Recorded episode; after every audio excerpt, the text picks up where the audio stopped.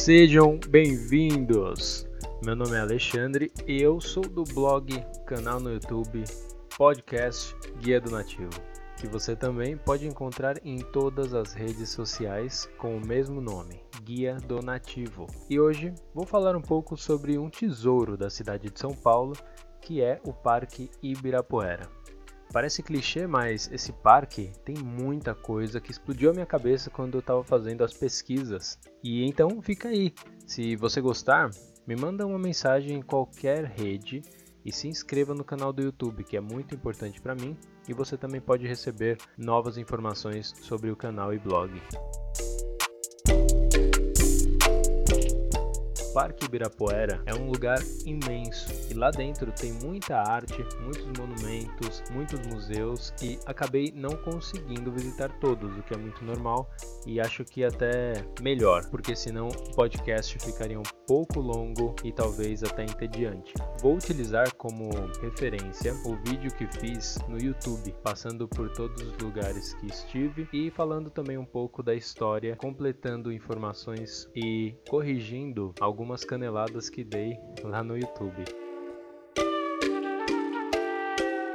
Vou começar pela história do parque, algo que realmente me surpreendeu. O Parque Ibirapuera estava localizado há muito tempo atrás em uma região que era muito alagadiça. Essa região era parte de uma aldeia indígena lá no início da colonização ainda. Com o tempo, virou uma área de chácara e pastagem, onde os bois que eram criados eram também direcionados aos matadouros da Vila Mariana, ou usados também como meio de transporte pelos bombeiros. O nome Ibirapuera, talvez até pela região alagadiça que era muito úmida e apodrecia as árvores, vem do tupi Ibira ou Ibirá, árvores, e puer, que é velho, árvore velha, ou também conhecido como pau velho.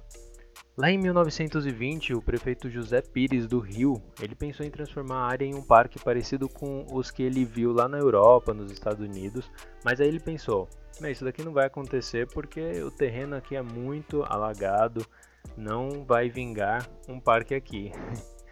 Aí um apaixonado por plantas, um naturalista mesmo, chamado Manequinho Lopes, plantou um monte de eucaliptos ali na região, isso por volta de 1927, 1928, e acabou drenando o solo e conseguiu eliminar toda a umidade excessiva do local. Não é magia, amigos, é ciência.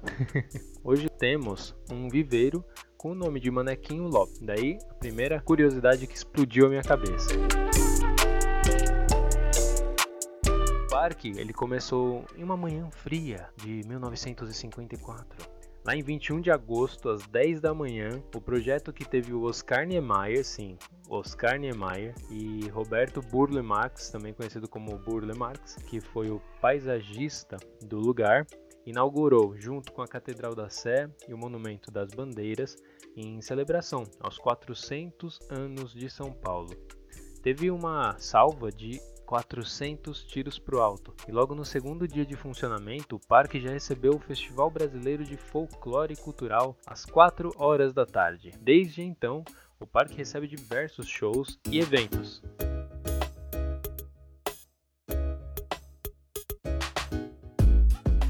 A natureza do parque é exuberante, não só por causa do manequinho que construiu um viveiro incrível lá, mas também porque temos 15.500 árvores de 239 espécies, amigos. É isso mesmo. Olha, lá de fora, quando a gente passa na avenida, lá no portão 9 mais ou menos, a gente vê nove eucaliptos que foram plantados no início do século 19 e estes podem chegar a 80 metros de altura, dependendo do solo e da idade, claro, né? O Parque do Ibirapuera tem 218 espécies de animais, 156 são aves e 10 são peixes. O curioso é que existe lá um hospital para animais que a gente nem conhece. Essa foi outra coisa que explodiu a minha cabeça.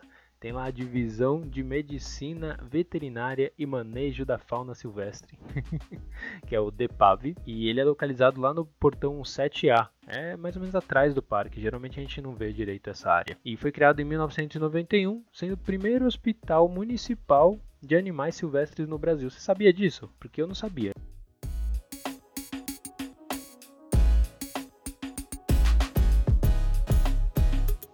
Na última visita que fiz ao Parque Ibirapuera, eu entrei pelo portão 2, que dá acesso ao auditório Ibirapuera, e onde eu comecei a filmar, a gente pode encontrar uma escultura que é um tributo a Ibrahim Nobre, olhando para o obelisco, que é um dos marcos de São Paulo, que simboliza a revolta de 1932. Ele escreveu um poema chamado Minha Terra, Minha Pobre Terra. Você pode buscar na internet aí, tem até pessoas discursando esse poema na frente do mesmo obelisco. Esse Ibrahim Nobre foi um ativista, orador da revolta de 32, que foi nada mais do que uma guerra civil aqui do Brasil. E você pode ver mais informações sobre isso em um vídeo que eu sempre recomendo do Eduardo Bueno, do canal Buenas Ideias, no YouTube, sobre a Revolução de 32. É muito interessante.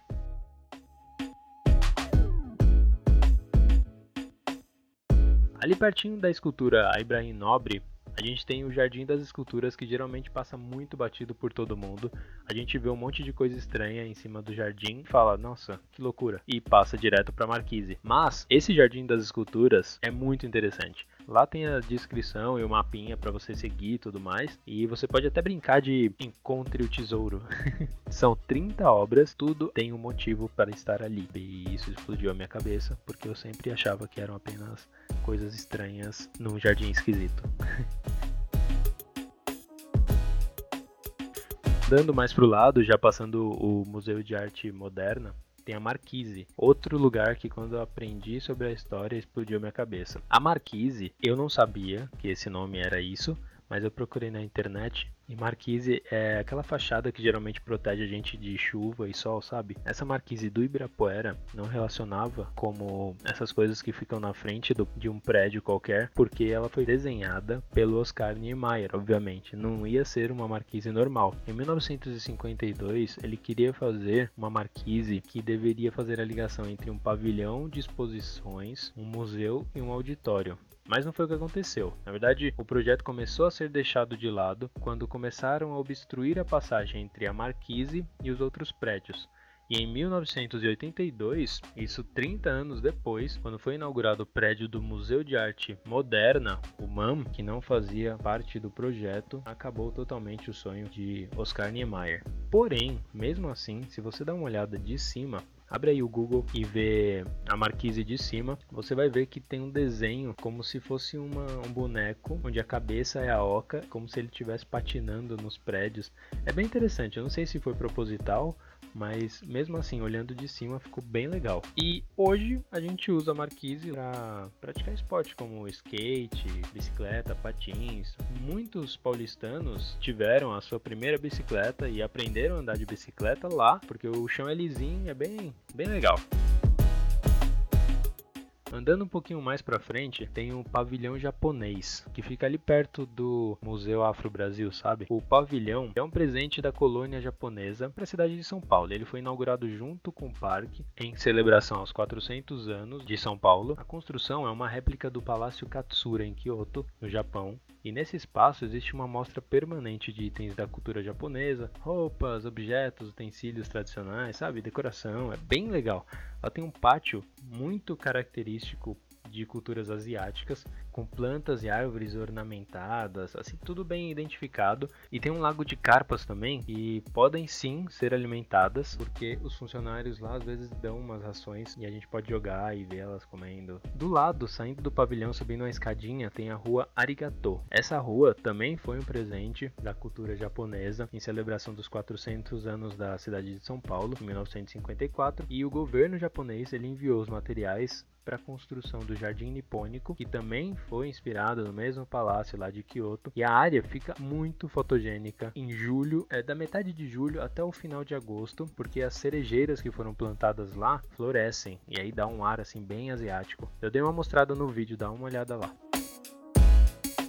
Andando mais para frente, tem o primeiro planetário brasileiro que foi inaugurado em 26 de janeiro de 1957, ou seja, três anos depois, que se chama Planetário Professor Aristóteles Orsini. Esse planetário tem 20 metros de diâmetro e lugar para 350 pessoas. Eles têm uma programação completa mensal. Vou deixar o site no post do blog para que vocês vejam. E também temos outros planetários aqui espalhados pela cidade de São Paulo. Paulo, que é muito interessante visitar. Pouca gente visita e as visitas são espetaculares. Geralmente a gente entra em contato com coisas que estão no nosso dia a dia que nós não sabemos o significado.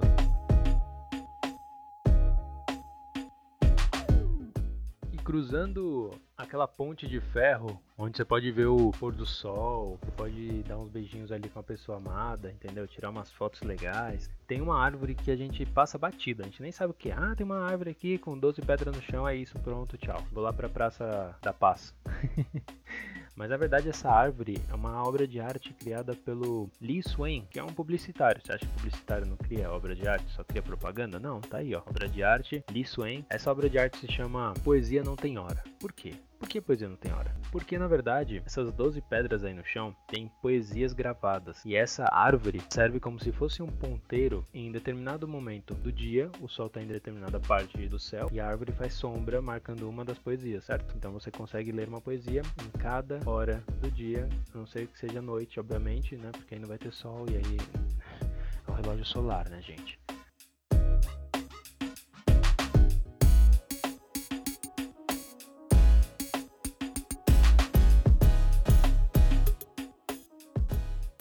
Já que eu falei de Praça da Paz, caso você não saiba o que é a Praça da Paz, é aquele lugar aberto lá que tem do lado dessa árvore aí, cruzando aquela ponte de ferro.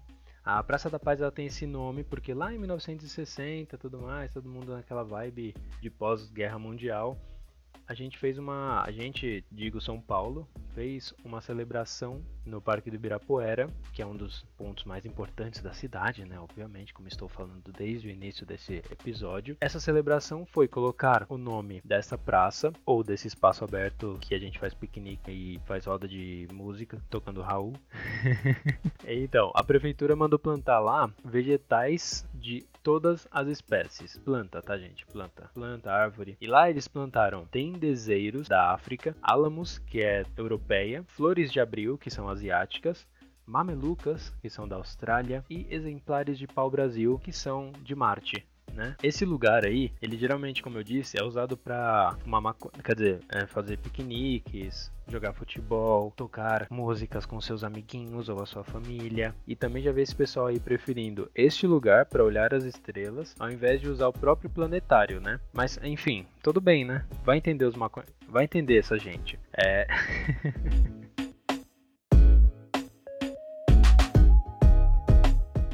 depois de você fazer seu piquenique com, com os amigos, você pode correr. Ó que boa ideia. E correndo naquela pista de Cooper maravilhosa do Parque Ibirapuera, você encontra à vista, ali perto do, de um restaurante que eu não vou saber o nome agora, uma cruz. O que significa essa cruz? É, meus caros amigos, essa cruz que chama muita atenção marca um cemitério animal ou veterinário que está desativado, obviamente, no Parque Ibirapuera. Do lado da pista de Cooper, você pode ver que tem essa lápide que eu falei e tem uma lápide bem pequenininha, triangular, que é de um cachorro chamado Pinguim e está escrito ao nosso fiel amigo Pinguim, eternas saudades de teus donos, Nina e Nice. Esse cachorro aí, ele nasceu em 5 de março de 1937 e morreu em 46.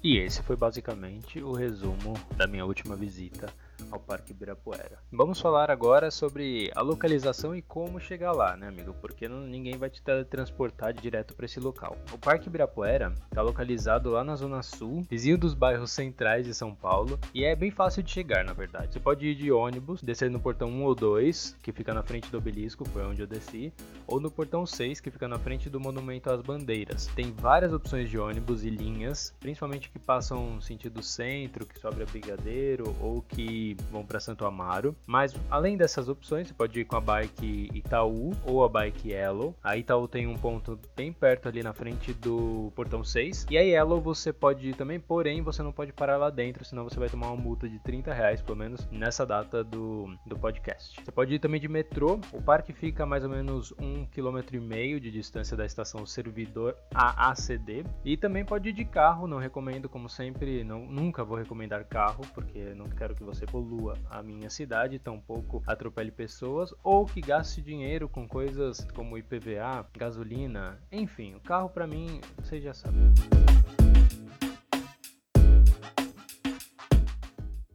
O estacionamento de lá trabalha com o sistema de zona azul, que também pode ser encontrado em todo São Paulo, e você também pode estacionar ao redor do parque. Nesse episódio eu não vou falar muito sobre avaliações no TripAdvisor ou coisas assim, porque acho mais útil utilizar isso quando é um lugar específico. Ao invés disso, eu vou dar algumas dicas que são as dicas do nativo.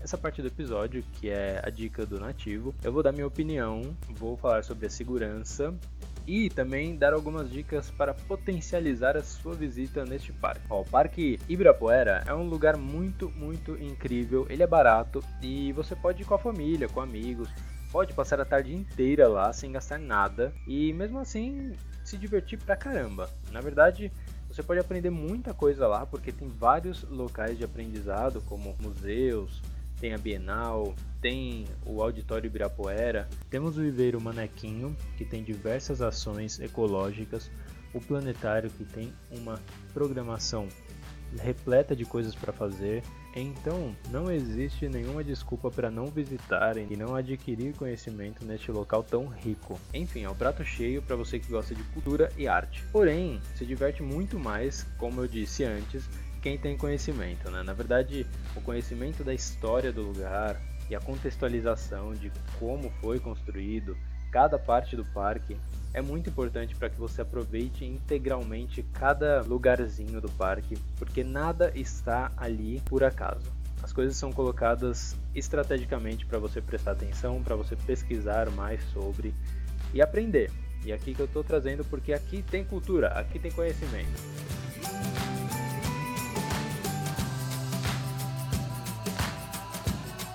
Você pode fazer diversos tipos de passeios também. Passeio como diversão com a família, um passeio espiritual, um passeio natural, um passeio cultural.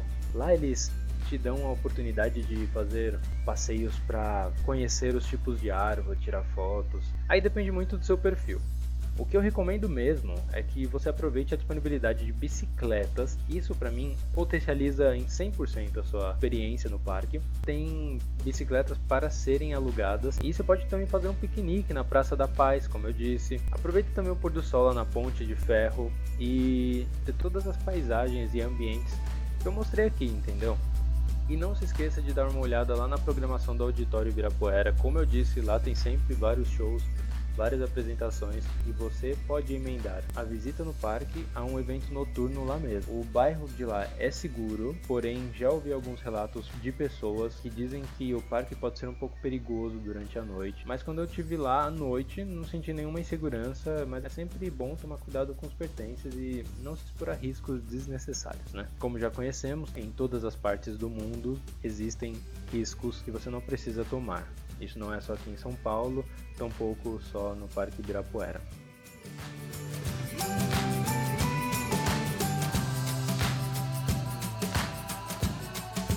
Essas são as minhas dicas, espero que tenha gostado. Vai ter outro episódio sobre o parque, como eu já disse no início do episódio, e ele talvez seja um pouco mais curto, porque a minha intenção é de focar em monumentos específicos e aprofundar neles, e com o tempo ir conectando um a um. Assim, a gente faz um mapa completo com vários lugares onde a gente pode visitar com contexto e entendendo melhor de cada obra. Não deixe de dar uma olhada lá no nosso blog guia do nativo.wordpress.com Lá você vai encontrar um mapa dos locais que eu visitei, referências bibliográficas, os vídeos que estão no YouTube, com versão português e espanhol, e também os podcasts que estão aqui. Se quiser acompanhar as fotos que publicamos com muitas informações de lugares e dicas de eventos também, sem spam, busca a gente lá nas redes sociais. Estão todas com o nome de Guia do Nativo e não se preocupe, publicamos pouco para não gerar spam, apenas qualidade e muito amor. Dá também a sua sugestão para a gente de pauta e lugares que a gente deveria visitar enviando um e-mail para guiadonativo@gmail.com. Eu espero que eu tenha agregado alguma coisa na sua vida e que você tenha muita diversão com seus amigos e os seus familiares. Até o próximo episódio. Tchau, tchau.